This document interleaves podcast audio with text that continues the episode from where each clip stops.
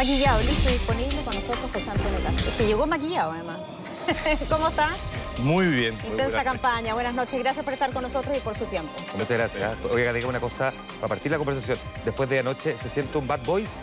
Eh, no, pero estuvo bueno el programa, digámoslo, porque fue un programa largo donde uno puede expresar eh, con, holgura sus pensamientos. Y yo les agradezco a los Bad Boys, les dije sí que tenían que eh, sumar una Bad Girl al ¿Ah, grupo. Sí? ¿Quién sería? No, ellos tienen que elegir ah. a alguien. Yo, les sugerí nomás paridad. Ahora, diga una cosa. Un comité paritario. Dígame la verdad intentó o se reunió con Franco Parisi, alguien o alguien de su equipo en Estados Unidos. Ha habido mucha especulación. Es que la red dice que, más que especulación ellos tienen datos concretos. es que la red dice tantas cosas. ¿ah? Usted dígalo entonces. Y la red ha dicho demasiadas cosas y el hecho objetivo es que ayer tuve un programa de casi dos horas donde estaba Franco Parisi, personas del Partido de la Gente, y pudimos conversar largamente sobre distintos temas.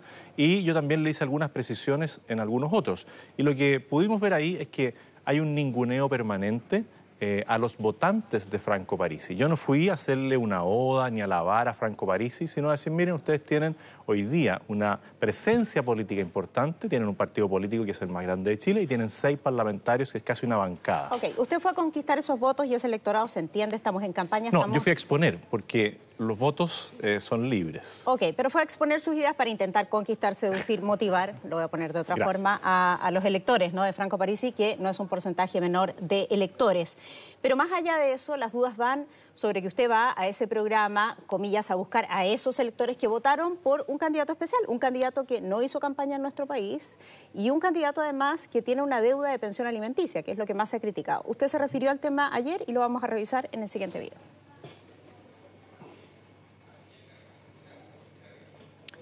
Vamos a ver su participación. Yo no conozco el detalle. Eh, no sé en qué está la situación. Eh, sí sé que eh, en el caso de, una condena vas a tener que hacerte cargo de esa situación y cumplir. Ya, ¿qué le dice a quienes piensan que esa declaración fue débil? Que debió haber una condena mayor para quien está todavía en deuda o impago respecto a una pensión alimenticia. Eh, José Antonio, un tema especialmente relevante para miles de mujeres nuestro Absolutamente relevante. Y nosotros hemos dicho muy claro y con mucha convicción que vamos a intervenir y vamos a proteger a las mujeres. Nosotros cometimos un error en el programa, que fue decir que íbamos a fusionar el Ministerio de la Mujer con otros ministerios, lo reconocimos, hicimos un planteamiento muy claro respecto a pensiones de alimentos, de visitas, de querellas, de igualdad de sueldos, de beneficios sociales o temas sociales como la, sala cuna universal, el cuidado de adultos mayores, todo respecto de la protección de los derechos de la mujer. Y el no pago de las pensiones de alimentos es grave. Yo lo que señalé ahí es que no conozco el estado judicial de la causa. Pero eso es distinto, perdón, lo que dijo el viernes, porque el viernes, siendo usted además el candidato que se declara abiertamente como el gran defensor de la familia fue que estoy seguro de que no está intentando eludir el pago, sino que ver si lo que, le cobran es justo. Sí, lo que faltó ahí quizás es la frase que venía después diciendo que estaba en sede judicial y la sede judicial la que tiene que terminar. Si él es condenado... Ya, ya determinó, si lo que le está pidiendo es que pague. Yo lo que estoy diciendo es que no conozco el estado de la causa y puede que exista alguna apelación. Si está condenado, si hoy día está condenado y usted me dice está condenado, tiene que pagar y no hay alternativa. ¿Y cómo está condenado? ¿Usted condena al que esté condenado por ese hecho? Si es que está condenado, claramente él tiene que ponerse al día con la deuda que tiene con su pensión de alimentos. ¿Y le parece algo grave, me imagino? Claramente, cualquier persona que no está al día con un fallo de, un tribunal respecto de la pensión de alimentos es grave y tiene que pagar. ¿No le genera ni un mínimo ruido el de alguna manera validar a una figura que intentó gobernar Chile siendo candidato presidencial y que no le paga la pensión de alimentos a sus hijos? A ver, si es que está condenado, tiene que pagar.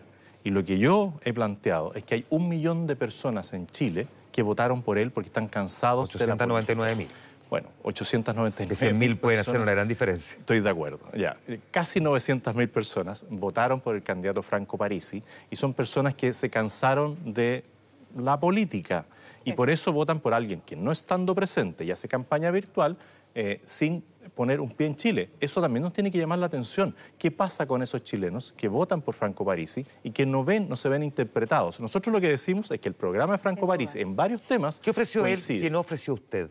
¿Qué ofreció él que no ofreció usted y que por lo tanto votaron por él? él lo que hizo fue un mensaje muy directo, muy sencillo. Y dijo, vamos a terminar con ciertos abusos, vamos a terminar con ciertos eh, privilegios que tiene la clase política, que coincide bastante con lo que decíamos nosotros. Quizás él fue eh, más claro o más sencillo en el mensaje y eso llegó de manera más directa, sobre todo en el norte, donde él sí sacó una gran votación. Claro, y donde puso temas además, eh, algunos parecidos a los suyos y otros que relevaron y que finalmente llevan a los electores a votar eh, por él. Hablemos un poco de la composición, ¿no? De los ministerios, hablemos de la composición, la formación además con 3.000 personas en cargos públicos. ¿Se siente primero capacitado con un equipo o personas suficientes para rellenar estos 3.000 cargos? llenar. Sí, obviamente el Partido Republicano es un partido que está naciendo y nosotros solos no tenemos ninguna capacidad de eh, gobernar porque además no tenemos la experiencia, pero esto se realiza en conjunto. Y por eso el mismo día en que pasamos a la segunda vuelta en primer lugar, yo dije, dejo la presidencia del Partido Republicano para asumir el desafío de ser presidente de todos los chilenos y convocar a todos los sectores. La frase que usted dice no es menor o sea, no tenemos la capacidad de gobernar porque no tenemos la experiencia. No, no, dije eso. Eso acaba de decir textual. Bueno, como, como, Partido Republicano. Puedo, puedo, puedo eh, enmendar algunas palabras. Por cierto. Tenemos toda la capacidad de gobernar. No tenemos hoy día la capacidad como partido de colocar a todo, tendríamos que colocar casi a la mayoría de los militantes. Y, no es la idea copar el gobierno ¿no? con un solo partido. Nosotros queremos, ¿Con quiénes? ¿Con otros nosotros partidos? queremos ampliar. Hoy día parte de esta candidatura presidencial está trabajando con los equipos de Ignacio Briones, con los equipos de Joaquín Lavín, con los equipos de Mario Desbordes, con los equipos de Sebastián Sichel. Hemos convocado a personas que son de la democracia cristiana. Invitamos a cualquier otro sector político que quiera participar en este gobierno mm. que nos colabore, los mejores de cada uno. Este es un proyecto eh, amplio, este es un proyecto que busca convocar a los mejores de todos los sectores porque tenemos un gran desafío que es sacar a Chile de la situación en la que estamos, económica, de salud, de violencia. Vamos a ver si es usted un candidato distinto a los tradicionales que uno siempre entrevista y si me responde esta pregunta. ¿Tiene claro o tiene la idea de quién le gustaría que fuera su ministro o ministra del Interior? Sí. ¿Quién? No se lo voy a decir. No, pero entonces, no, como que no. No, no porque no todavía no he ganado. tenga claro, entonces. No he ganado. El día 19. No, pero sería bueno exponerlo, por ejemplo. Sí, bueno, hoy día ustedes estuvieron aquí en entrevista a dos grandes mujeres. Vamos a recordar lo que dijeron, mire. Me encantaría lo que, que ellas pudieran ser parte del gabinete. Veamos lo que dijeron Pablo Baza y Matei. cargo. Pero mira, José Antonio va a ganar y ella va a ser la ministra de Salud y yo voy a ser la ministra del Interior. ¿Qué les parece? Gracias, que estén muy bien. Serían grandes ministros. ¿La pondrían esos cargos, salud y interior? A ver, yo lo que digo es que me encantaría que estuvieran en el gabinete.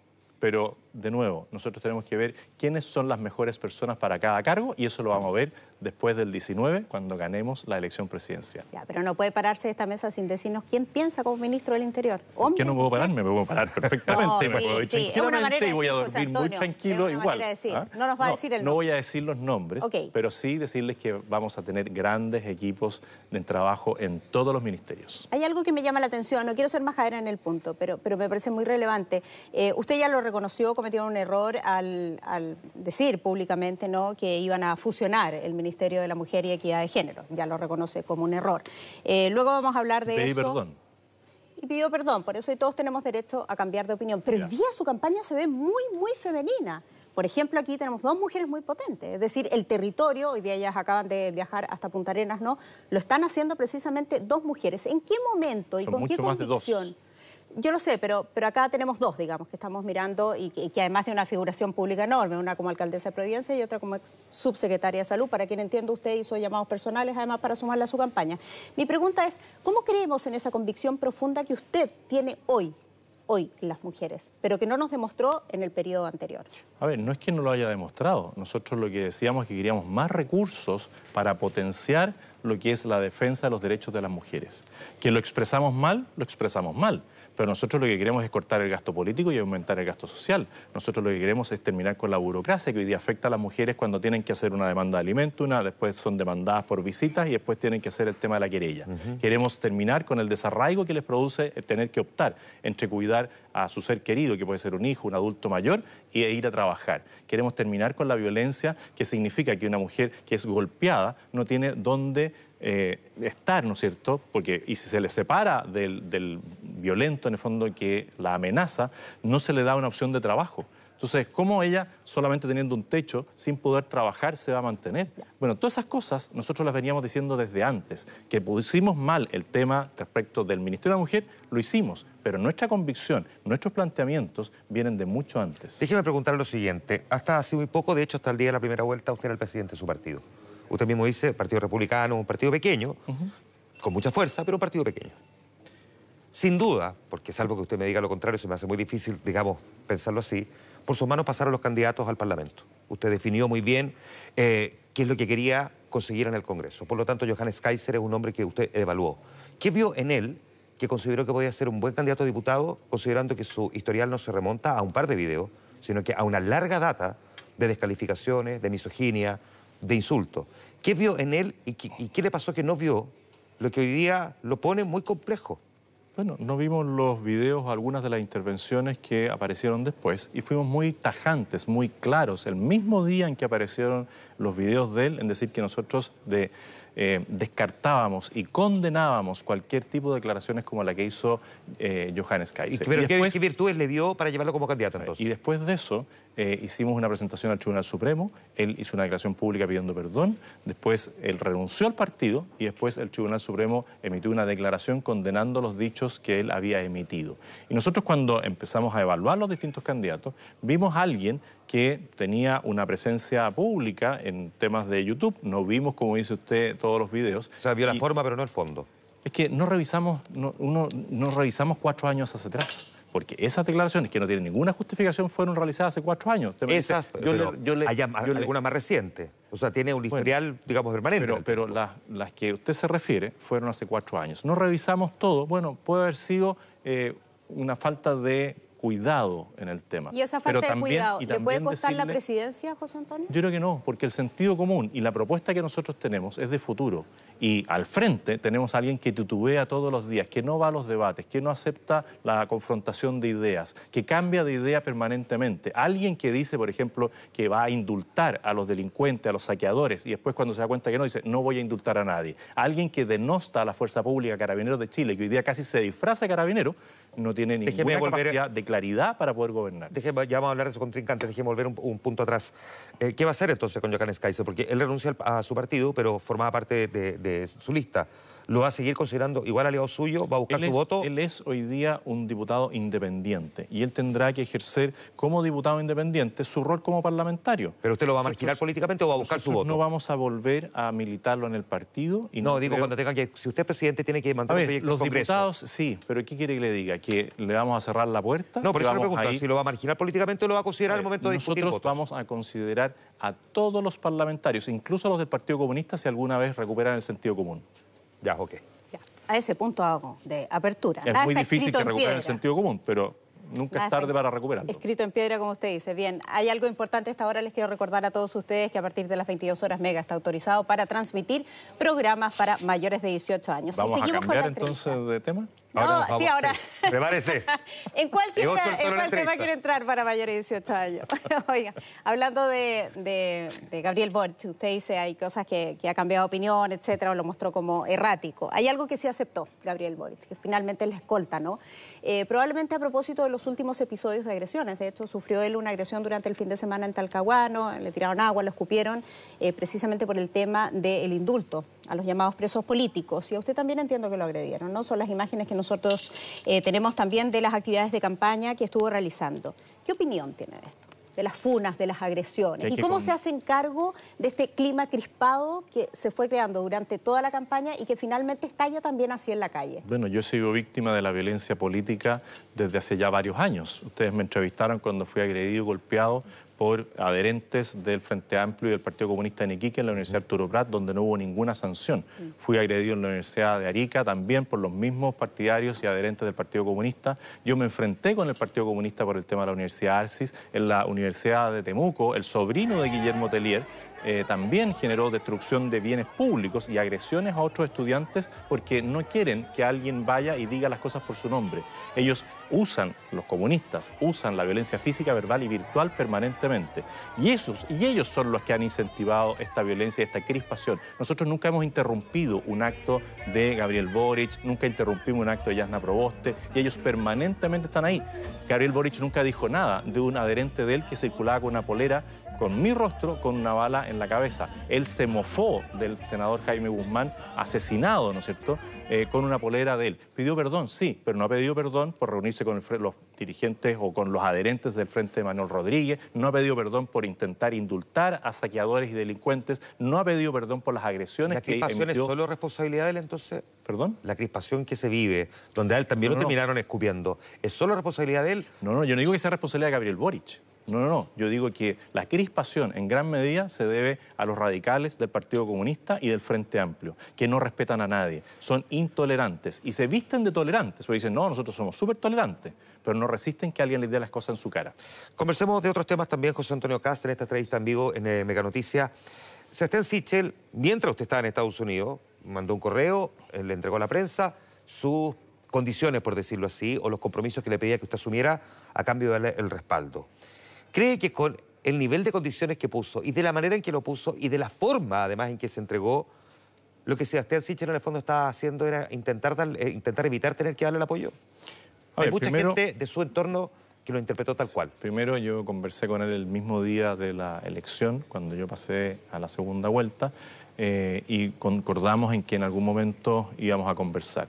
Él se tomó unos días de descanso. Si usted me pregunta qué es lo que a mí me habría gustado, lo mismo que yo hice hace cuatro años que una vez no habiendo pasado la segunda vuelta, fui de inmediato a darle el apoyo a Sebastián Piñera y comencé al día siguiente, sin descanso, a recorrer Chile para conseguir apoderados de mesa y generar mística en una campaña que se había apagado. pero eso no fue, y lo hizo de una manera en que... Y yo respeto, y yo respeto lo que él ha hecho, porque cada uno eh, tiene que ver cómo enfrenta lo que viene. Él lo enfrentó de una manera distinta, me saludó, eh, me felicitó por el triunfo, después se tomó unos días de descanso y después mandó un, planteamiento por escrito, pero antes de eso se habían ya sumado todos los equipos de trabajo. Silvia Izaguirre está trabajando en el equipo económico. Pero es distinto cuando es el propio candidato. Estoy de acuerdo, pero los equipos y nosotros, hicimos, y nosotros hicimos un trabajo enorme sumando todos los equipos de los distintos candidatos a las primarias y a la elección y también hemos recibido el apoyo del resto de los candidatos. ¿Hay alguna de esas condiciones de compromiso que para usted sea intransable? Este en realidad no. Le pregunto porque él le dice, por ejemplo, que mantenga el Instituto Nacional de Derechos ¿Lo va a mantener?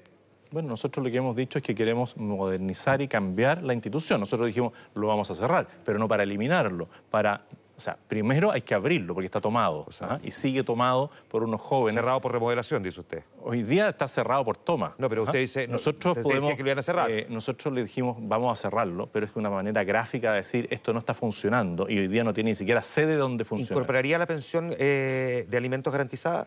A ver, nosotros queremos algo un poco distinto y solamente cuando ya hay fallo judicial y podamos también garantizar que el Estado pueda cobrarse de eso, pero claramente eh, toda la fuerza necesaria para que a las mujeres les llegue la pensión de alimentos que corresponde. Una última cosa, ¿haría un reconocimiento explícito de la incidencia del hombre en el cambio climático que otra de las es que siempre lo hicimos. Si es que aquí también hay que decir las cosas por su nombre. Tuvimos una frase muy mal lograda en nuestro plan de en nuestro programa de gobierno, que era respecto a las termoeléctricas y el carbón. Perdón, ¿quién le redactó el programa de gobierno? Porque entre lo que me dice usted ahora y lo que dijo Maca Santelice el otro día, que parece que lo escribimos mal, pero... No, no, no. Hay una, un error en la redacción pero nosotros hablamos de cambio climático tres o cuatro veces en distintas partes del programa de gobierno. Nosotros tenemos claro y que hemos planteado también que queremos hacer una batalla épica contra, la contra el desierto, ¿no es cierto? Y poner un límite, decir, hasta, dónde, hasta dónde va a llegar el desierto. Pongamos un límite y demos esa batalla de Chile completo en contra de la desertificación. Perfecto. Entremos en economía, ¿le parece? Le tengo bueno, varias preguntas tendencial. ya, vamos a Con vamos a rematar. Con esa vamos a rematar. No, hablando de poco ánimo, ya que estaban hablando del, del apoyo... No, yo estoy con mucho ánimo. No, no, no, es que no me deja terminar, ah, ya que estaban hablando del apoyo de Sebastián Sichel a su campaña, hablando de poco ánimo, digo. Ayer habló con tan poco ánimo el CENSE, yo lo escuché completo en la entrevista con Bad Boys, y claro, usted habla del CENSE, dice que no le gusta mucho el servicio, me encantaría saber qué planes tiene para ese servicio, sobre todo en las declaraciones que hoy día usted eh, ha emitido ¿no? y que lo ha dicho con anterioridad. Quiere un Estado pequeño, austero y además eficiente. Sí, Estado pequeño, eficiente y austero. Entonces, ayer habla el CENSE y dice que el CENSE no lo hace muy bien, lo voy a poner en simple, ¿no? O no le gusta como lo está haciendo actualmente el CEMSE. El CEMSE tiene 800 funcionarios a nivel nacional. Es CENSE. Perdón, ¿es ese un, servicio que usted dejaría fuera, por ejemplo? ¿Le parece que eso es grasa en el Estado? A ver, mi problema no son los funcionarios, son los beneficios que obtienen algunas empresas, que es un tema tributario, es una, un beneficio tributario para capacitar a sus trabajadores. Y la pregunta es, esos 800 funcionarios del CENSE no son los que hacen las capacitaciones, esos lo hacen los SOTIC y la SOTEC. Y grandes empresas, ¿no es cierto?, eh, descargan impuestos a través de los beneficios CENSE. Esos son como cerca de 500 millones de dólares. yo nunca he hablado de los funcionarios. Yo no, sí, y yo no he hablado de los funcionarios. Yo hablo de las personas en el servicio público que son apitutados, que son operadores políticos y son parientes. Y en eso, ¿mantiene su cifra, la que le mencionó, por ejemplo, a Tomás Mochati en nuestro programa El Candidato, donde dijo yo sacaría aproximadamente tantos funcionarios? funcionarios, que no son, perdón, no 30.000 funcionarios, 30.000 operadores políticos, apitutados, parientes. ¿Cómo llega ese número, José Antonio? Nosotros lo que hemos visto es que eh, el Estado ha crecido de forma exponencial y eh, claramente con modernización, con digitalización, nosotros vemos que hay muchas funciones que hoy día se podrían hacer perfectamente. Eh, yo siempre pongo el mismo ejemplo. ¿ah? Eh, yo he sido candidato a concejal una vez, cuatro veces a diputado, dos veces a presidente y siempre me piden los mismos documentos de estudio. Me dicen, usted acredíteme su eh, condición de enseñanza media. Y mi cédula de identidad dice abogado. Mm. Bueno, ¿por qué necesita el Estado un papel? ¿Cuántas personas están mirando si yo tengo el papel o no, si el Estado ya tiene esa información? Por lo tanto, lo que queremos hacer es el Estado más eficiente. También hay muchos funcionarios que están eh, próximos a jubilar y no se atreven porque tienen una mala jubilación. Bueno, veamos qué posibilidad de darles un incentivo, al retiro. Eh, otros que están con sus eh, documentos detenidos en el COMPIN, porque el COMPIN tampoco funciona y quieren ellos jubilar por temas de salud y no pueden. Bueno, hay muchas maneras de poder ir achicando el Estado, dejando a los buenos funcionarios y sacando a los que no hacen la pega. Déjeme preguntarle a propósito de jubilaciones, pero en otro tema, porque el economista José Luis Daza había adelantado parte del programa económico que entiendo vamos a conocer mañana. Mañana, ¿no? Así es, mañana nosotros presentamos el plan de gobierno, que son las líneas generales estratégicas, y después vamos a ir haciendo las bajadas en cada una de las áreas. Algo decía respecto de pensiones, que tiene un componente de ahorro individual, pero también una parte solidaria. La idea básicamente mejorar ambos, lo cito textual. La idea es que no haya personas jubiladas en Chile, hayan contribuido o no, que tengan un nivel de pensiones por debajo de un cierto nivel. ¿Cuál es ese cierto nivel? Déjeme preguntarle, José Antonio Cast, ¿cuál es la pensión mínima? Bueno, nosotros lo que hemos planteado es una pensión básica solidaria que se eh, añade, ¿no es cierto?, eh, al ahorro de la persona. La pensión básica solidaria la hemos planteado y la están ellos evaluando, porque en esto yo también he aprendido a hacerle caso a los asesores económicos que en este caso son de muy buen nivel. Estamos hablando de Sebastián Claro, estamos hablando de Juan, eh, de Juan Pablo Daza, estamos hablando... José Luis. Ah, José, perdón, José Luis Daza, le confundí el nombre igual que usted. Sí, se lo que se lo ha cambiado un par de veces. estamos hablando de Cecilia Cifuentes, de ya, ¿quiere establecer que usted sí le hace caso a su economista versus Sí, a diferencia de Gabriel Boric, que envía una economista, ¿no es cierto?, le dice que lo representa en el Chilean Day en Inglaterra, y ella dice, no estoy de acuerdo que se avance en el cuarto retiro, y él dice, me da lo mismo lo que diga mi asesora, yo voy a hacer algo distinto. Yo en esto sí he aprendido que uno no siempre es el mayor experto, no, es el mayor experto en todos los temas y tiene que asesorarse. Ellos lo que han visto y están discutiendo es una pensión básica solidaria que vaya entre los 170 y los 250 mil pesos. Tendremos que llegar a la cifra de acuerdo a los números que se vayan dando en el tiempo, pero eso es adicional al ahorro eh, que realice cada persona. ¿De aquí al final de un mandato suyo?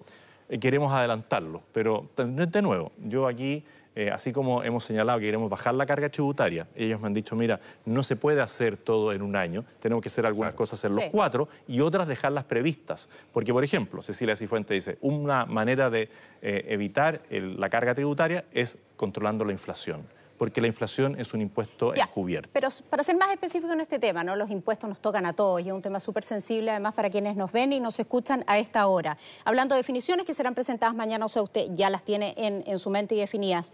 Si están hablando de una baja gradual de la carga tributaria, ¿quiénes van a pagar menos impuestos y bajo qué mecanismo? Pagarían menos impuestos. Primero hemos visto abordar ciertos temas de urgencias sociales. Hay adultos mayores que hoy día están pagando contribuciones por la vivienda propia. Y eso es algo que nosotros queremos evitar.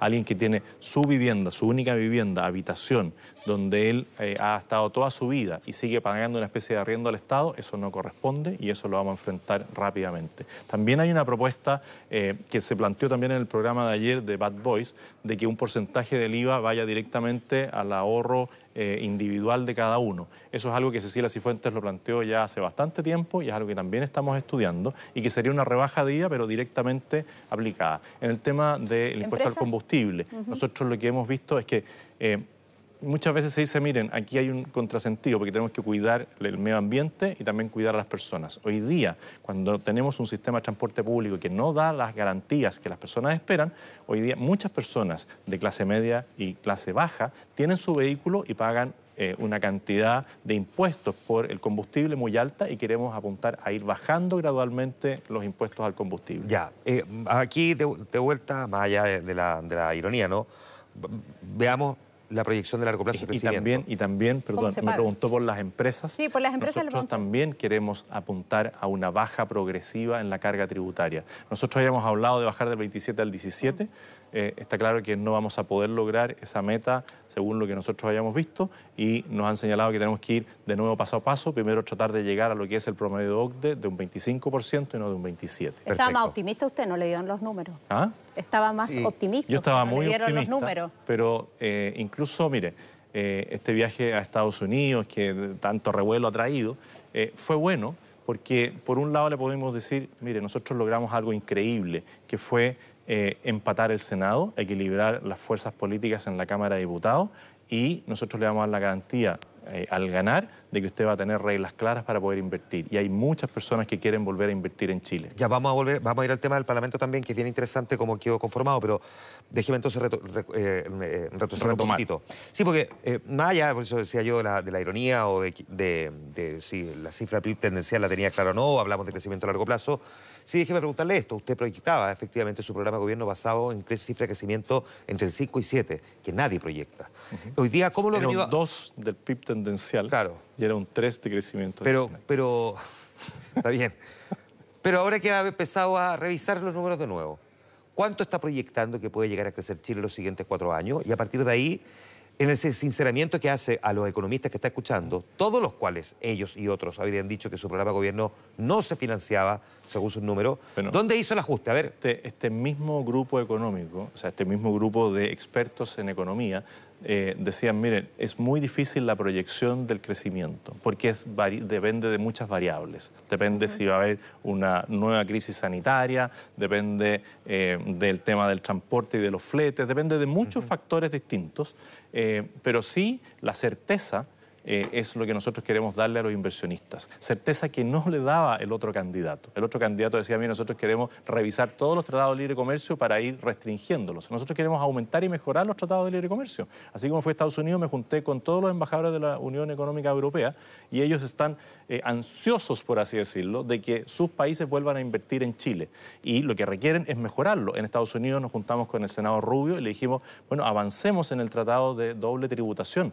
Nosotros necesitamos que el embajador o la embajadora de Estados Unidos esté acá y no que quede entrampada en el Senado americano donde le pusieron una, un, hold eh, para decir no puede prestar sus cartas, ¿no es cierto?, al Senado para venir a Chile. Le planteamos todas esas cosas. Y en ese sentido, José Antonio, ¿con quién le gustaría hacer alianza? ¿Con qué otros países, además de Estados Unidos y el, viaje que está mencionando? ¿A quién se imagina usted como grandes aliados de Chile para reactivar nuestra economía, para que traigan capitales, dinero La Comunidad Económica Europea en esto tiene mucho que decir. Cerro Dominador son capitales extranjeros eh, y nosotros hoy día podemos hablar de que vamos a convertirnos en una potencia exportadora de energía. Nosotros lo tenemos todo. Tenemos la radiación solar, de hecho vengo bien quemadito de, de Calama y Antofagasta, la mejor radiación solar para producir energía en el norte. Tenemos un viento tremendo en la zona sur para producir hidrógeno verde. Y eso, eh, ellos están viendo que Chile se va a transformar en esa potencia eh, exportadora de energía. Tenemos un problema con el agua. Ellos están muy dispuestos a invertir en plantas desalinizadoras.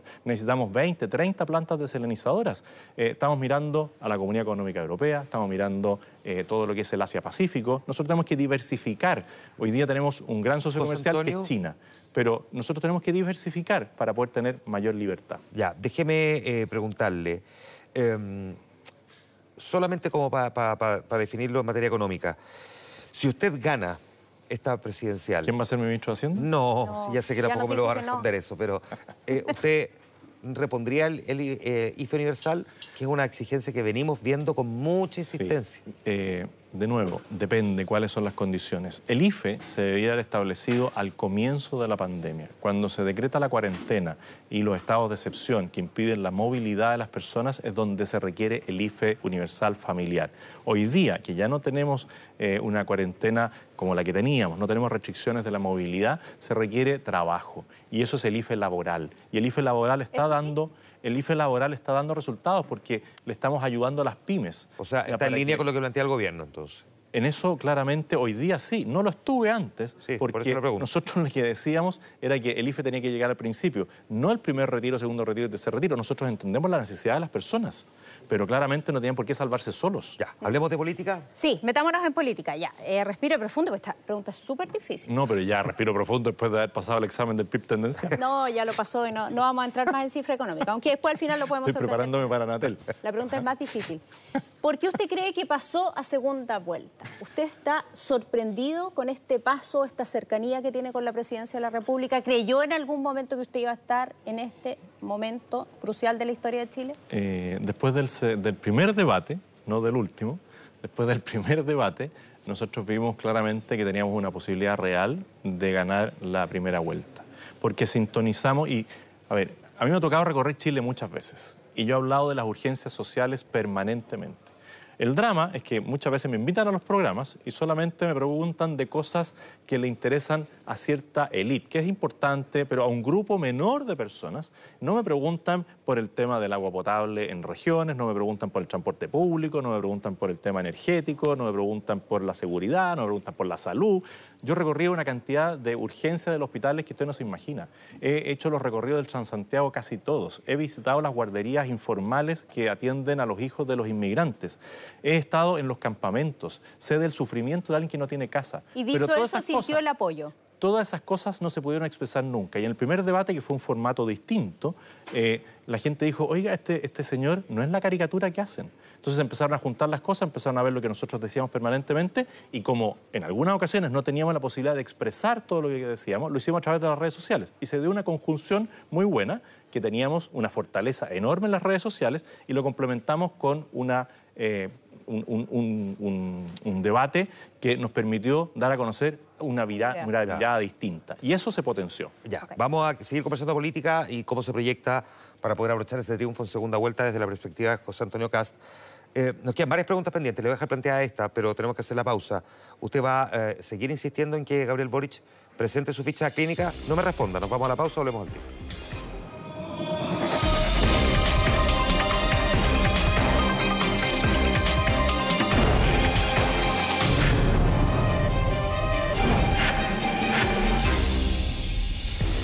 Ya estamos de regreso, seguimos conversando en vivo en esta edición de Mega Noticias Prime con el candidato presidencial José Antonio Cast. José Antonio, dejamos pendiente varias preguntas, pero yo le planteaba si va a insistir en conocer eh, la ficha médica de Gabriel Boric. ¿Y por qué? Se prestó para eh, mucha discusión y creo que se malinterpretó lo que yo buscaba, que era eh, lo que tiene cualquier funcionario público, salud compatible con el cargo, y eso no requiere la ficha clínica. Pero eh, otras cosas que dije, eh, como el test de droga, eh, como la transparencia de los intereses de uno, lo tiene que decir. Yo reconozco que cuando Gabriel me dice que yo soy el tipo más rico del mundo y me atribuye 12 mil millones de dólares, me enojé. ¿ah? Y nunca es bueno molestarse ni enojarse. y creo que se prestó para muchas falsas noticias falsas después. Eh, pero en lo concreto y en lo real y en lo presente, ¿qué está buscando detrás de eso? No, yo quería transparencia. Quiero transparencia de cualquier candidato presidencial. ¿Porque usted tiene una sospecha sobre Gabriel Boric? A ver, no, no tengo una sospecha sobre él. Creo que esto debería ser un mínimo común denominador para todos. Eh, si nosotros decimos que nos vamos a hacer un examen de pelo, que yo creo que es algo que tiene que hacerse eh, para un candidato a la presidencia y exámenes de drogas a todos los funcionarios públicos para tener claro que no hay dependencia de ninguna sustancia o de ninguna mafia o cartel. Eso, no lo digo, claro. eso no lo digo por él, lo digo en general. Pero su ficha clínica apunta solamente a eso o el hecho de que en algún momento el diputado también haya contado públicamente que, que sufría de No, porque él, de, él, lo reconoció y en algún otro canal, eh, Santiago Paulich, le hizo la consulta. Pero esto sabía de antes, lo hizo público apenas se lo diagnosticaron. Sí, pero eh, la pregunta se la hizo un periodista. Eh, y él se explayó en la respuesta, dijo que él tomaba medicamentos cuatro veces al día, por lo tanto un hecho público notorio, y las personas saben que él se medica. ¿Usted toma remedios? Sí, claro. ¿Qué toma? Vitamina A, B, C, no, D. pero eso no, pero este tipo de tomo cardioaspirina, eh, tomo... ¿Pero no tiene ningún tratamiento médico? No, no tengo ningún tratamiento médico recomendado. Sí reconozco que cuando no puedo dormir me tomo una agüita del Carmen. Y eso sí le parece... Fuera. Sí, pero fuera de la broma. ¿Eso sí le parece que lo deja usted en una posición de ventaja versus la desventaja de Gabriel Boric en su necesidad de tomar estos medicamentos? No, a ver, el tema de la salud mental es algo muy extendido en Chile y se ha agravado después de la pandemia y nosotros tenemos que además aumentar el presupuesto para el tema de la salud mental, porque nosotros somos personas privilegiadas. Nosotros, eh, si tenemos algo, eh, podemos asistir sin problema a un psiquiatra, a un psicólogo, eh, pero la mayor parte de la ciudadanía no puede. Pero cuando uno insiste en que un candidato presidencial presente su ficha médica, en el que fondo... no haya insistido tantas veces, lo dije en, una, en un debate, eh, y de ahí para adelante se instaló el tema. no va a insistir sobre el tema. En su, programa eh, aparece ahora exigir test de droga para todo candidato a elección popular. O sea, aquí hay una Pero eso es distinto. Pero claro, pero ¿qué va la sensación cuando uno, cuando uno le pide al contrincante su ficha médica, su ficha clínica? Pero yo hace cuatro años, de algo. Hace cuatro años le repartí tres test de droga en el debate Archi a todos los candidatos. ¿ah? Y ahí estaba Artés, estaba Navarro, estaba Piñera. Y le entregué en el debate mismo, porque nadie, yo fui a hacerme el examen de pelo, eh, salí negativo de todo consumo de droga, eh, y le entregué a cada uno, y nadie lo ha hecho. Algunos dicen, eh, vamos a hacerlo, pero nunca se concreta, así como los debates. Yo he invitado a Gabriel Boric a debates desde, desde la primera vuelta, y, él dijo, cuando pases esa segunda vuelta, si es que llegas a pasar, debato contigo.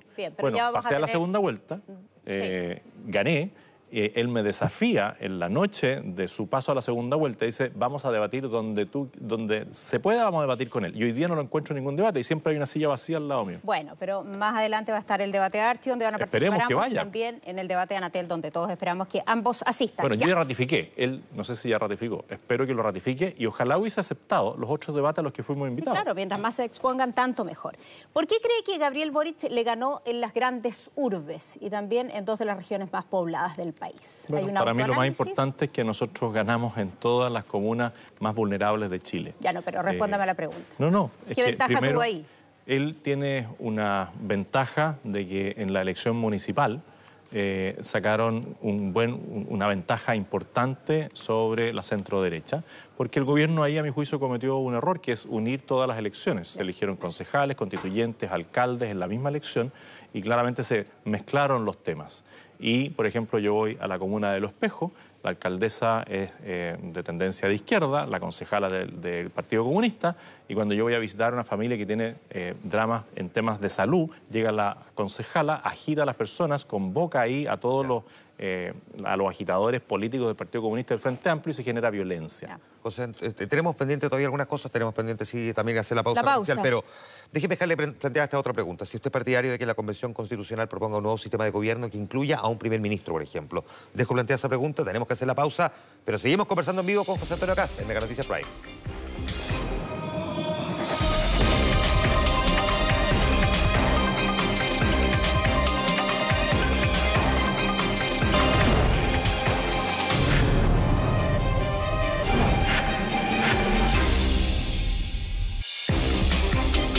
Estamos de regreso junto a José Antonio Caste, el candidato del Frente Social Cristiano en vivo por Mega Noticias Prime. Le preguntaba antes de la pausa, eh, José Antonio, ¿es partidario de que la Convención Constitucional proponga un nuevo sistema de gobierno que incluya la figura de un primer ministro para descomprimir la presión solo sobre el presidente? Pero al mismo tiempo restarle poder. Lo, que más me interesa es que la Convención Constituyente empiece a elaborar un nuevo texto constitucional. Pero nosotros tenemos que cerrar el paréntesis constituyente y dentro del plazo, si yo fuera presidente, les daría todas las facilidades, recursos, asesores, tecnología, lo que estimen conveniente para avanzar y poder cerrar el capítulo.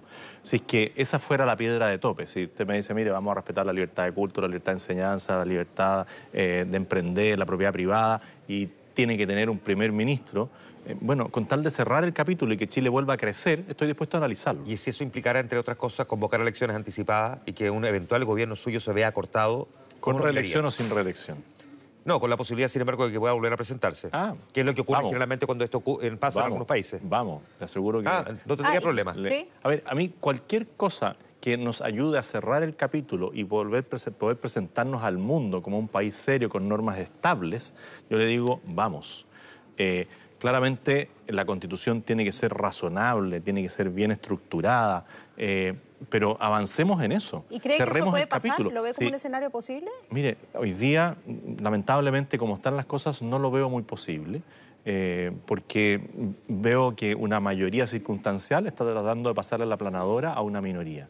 Y por eso es tan importante que en el Senado se haya logrado un equilibrio, un empate en el Senado. Bueno, pero parece que esa mayoría se ha dado cuenta que no es tan mayoría frente a esta no tan minoría. por eso es Estoy diciendo a propósito de las declaraciones del propio Baza. Bueno, por eso hoy día eh, hay un equilibrio mayor y el señor Baza va a tener que controlar un poquitito su ansiedad eh, si esto no puede ser, que él se sienta todopoderoso frente a la convención, no respete a las minorías, eh, no se les dé tiempo para exponer. Nosotros necesitamos seriedad. Hacer una constitución es algo muy serio y se requiere mucha responsabilidad. Y lamentablemente en algunas ocasiones no se ha visto. Hay todo un debate de lo que ocurrió en Concepción. Yo no tengo las filmaciones, pero hay personas que dicen que efectivamente no tuvieron un buen comportamiento algunos de los constituyentes. ¿Ha habido soberbia en la convención? No, no en, la convención, yo no, yo no diría la convención. No, ¿Ha habido soberbia en, la presidencia de la convención? En algunas personas eh, sí. Eh, y también ninguneo a los medios de comunicación cuando dice, oiga, léalo en la prensa. ¿Por qué no explica usted el tema de las asignaciones? ¿Pero en quién lo personifica? ¿En Jaime Baza y en la presidenta Elizabeth yo, yo, yo, diría que eh, en, Jaime Baza, eh, más creo que tiene una mayor responsabilidad porque él ha asumido muchas vocerías. Porque la presidenta en algunas ocasiones se remite a lo que ya se dijo en la prensa. Eh, y creo que ella debería asumir un rol también de mayor conducción y compartir el trabajo. Pero lo que me llama, o sea, lo que me molestó, por ejemplo, es cuando empezaron a discutir las asignaciones, el aumento de cargos, de responsabilidad. No era lo que la gente quería. Cuando empezaron a discutir si íbamos a cambiar la bandera chilena, el himno nacional, no es lo que la gente quiere. La primera declaración que, fue, que sacaron fue para indultar eh, a los eh, presos por la supuesta revuelta. Esas personas cometieron delito. Y hoy día, al menos Gabriel eh, Boric, porque hoy día es distinto al Boric inicial, que quería indultar, hoy día ya no quiere indultar. Ojalá que la convención constituyente también enmendara el rumbo y dijera, mira, nosotros vamos a sacar una buena constitución y vamos a hacer cumplir la ley. Por lo tanto, en caso de que usted sea presidente y la convención siga haciendo su trabajo, ¿Usted no va a hacer campaña por el rechazo en el plebiscito de salida? Es que, a ver, no lo haría si es que emiten un trabajo razonable. Y razonable es mantener ciertas bases de la institucionalidad, la separación de los poderes, el Banco Central Independiente, el respeto a la libertad, a las libertades que le mencionaba. Eso es razonable. Uno puede, en algunas cosas, eh, decir, bueno, yo voy a perder algo de autoridad, pero lo hago por el bien de Chile. Si alguien me garantiza que eso va a permitir que volvamos a crecer para poder traer inversión, trabajo digno, volver a la seguridad. Hoy día el tema de la seguridad en Chile no se, no se habla muchas veces en los debates, pero hoy día vemos, por ejemplo, como una alcaldesa dice que ella ha sido acosada por un hombre durante 17, por, muchos años. Eh, eh, por, muchos meses. bueno, ¿En qué estamos en eso? ¿Vamos a abordar el tema del acoso o no vamos a abordar el tema del acoso? ¿Vamos a abordar el tema de la violencia a la mujer o no lo vamos a abordar? Pero con seriedad, con responsabilidad.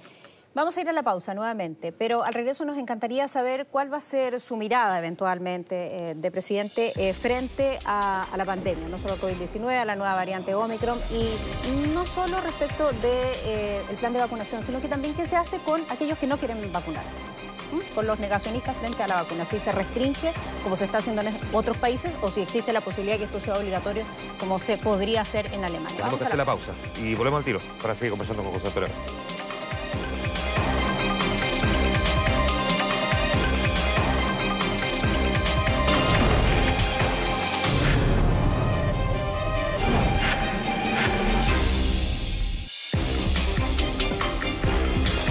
Quedamos pendientes con el manejo de la pandemia en un eventual y futuro gobierno de José Antonio Cast. El 91.22% de la población objetiva de Chile está completamente inmunizada, lo que ha sido un logro además, que hay que reconocerle al actual gobierno. Dicho esto, ya nos estamos empezando a cuestionar qué pasa con aquellos que no se quieren vacunar. Y ponía el ejemplo yo de Alemania, donde se está estudiando la posibilidad de que la vacuna sea obligatoria, sobre todo porque están apareciendo nuevas variantes. ¿Qué haría usted con los no vacunados? A ver, aquí eh, hemos conversado bastante con Paula Daza, que ha llevado adelante el plan de vacunación y ha estado ahí permanentemente, más allá de los cambios de ministro. Ella siempre dice, nosotros vamos a hacer las cosas en base científica, pero también respetando la libertad de las personas. Eh, la vacuna para nosotros tiene que seguir siendo voluntaria, pero tenemos que fomentar la vacunación. Yo tengo mis tres dosis, tengo mis dos carnets, tengo mi pase de movilidad al día y creo que nosotros tenemos que apuntar a eso. Yo sé que hay muchas personas que no comparten lo que yo señalo y que son del sector, eh, por así decirlo, que, eh, como dirían los jóvenes, me bancan más pero en esto nosotros tenemos una responsabilidad hacia la sociedad. Ya, pero ¿cómo se eh, les acorrala? ¿Se les quitan beneficios? Es que es un mal concepto acorralarlos, porque nosotros tenemos que convencerlos y nosotros tenemos que plantearles que hay certeza científica de que la vacuna no produce efectos colaterales, que no va a tener eh, la, afectación que ellos dicen que puede llegar a tener esta vacuna. Eh, eso con el tiempo se va a ir demostrando y yo creo que cada vez más personas se van a ir vacunando. Yo creo, en, por ejemplo, en el pase de movilidad, que muchos cuestionan, bueno, yo a muchos de los que no se quieren vacunar les digo, ah, tú nunca más quieres salir de Chile. Porque para entrar a la mayoría de los países eh, desarrollados del mundo tienes que tener tus vacunas bueno, el 18 de septiembre, de hecho, fue un gran incentivo. Al mismo tiempo, hemos visto la multigremial nacional que está pidiendo modificar el plan paso a paso y los afores en base de ventilación. De hecho, incluso anunciaron que podían demandar al Estado por discriminación. ¿Qué opinión tiene respecto de ese punto? Bueno, que de nuevo, tenemos que evaluar, eh, primero aquí, eh, el máximo de libertad, pero con responsabilidad. Y esto es algo que yo también he planteado. Generalmente en los lugares donde hay protocolos eh, a seguir, la gente se contagia mucho menos. ¿Dónde se contagian las personas? En las actividades sociales, el fin de semana en las casas, porque no se respetan esos protocolos de lavado de manos, de uso de alcohol gel, uso de mascarilla permanente. Eh, y yo creo que la multigremial tiene un punto ahí, que nosotros tenemos que resguardar. Eh, eh, la salud de las personas, pero también la economía del país, porque si no eh, es un círculo vicioso. ¿ah? Si yo no tengo trabajo, si no puedo salir a trabajar, me afecto en la salud mental. Por lo tanto, tenemos que ir acordando con la autoridad sanitaria. Y en esto eh, yo confío en, en, el criterio, por ejemplo, de Paula Daza, que nos va a decir, sí, aquí sí hay grados de ventilación mayor, eh, podemos eh, aumentar los aforos, en la medida que se cumplan las normativas que hoy día están planteadas. Eh, ¿Qué le rescata usted a la administración de Sebastián Piñera? Siempre fue crítico a él, se declaró opositor, de hecho, su gobierno. ¿Qué le rescata hoy con ya casi cuatro años Hacer una, una, observación. Opositor al camino que él eligió de transformación constitucional en Chile. Eso nosotros no lo compartimos. Creemos que reaccionó muy lento a algunas, a, algunas eh, urgencias sociales y lo que sí le valoro es todo el proceso de vacunación, que es como la reconstrucción que llevó adelante después del, segundo, del, segundo, del primer gobierno de Michelle Bachelet. Yo digo, menos mal teníamos a Sebastián Piñera de presidente porque realmente reconstruyó de que su gobierno no haya terminado eh, entregándole la banda presidencial a alguien de su mismo sector eh, es algo lamentable. En este tema de la vacunación, yo creo que nosotros hemos dado como país, eh, gracias a la gestión que hizo el gobierno encabezado por Sebastián Piñera, una gran labor.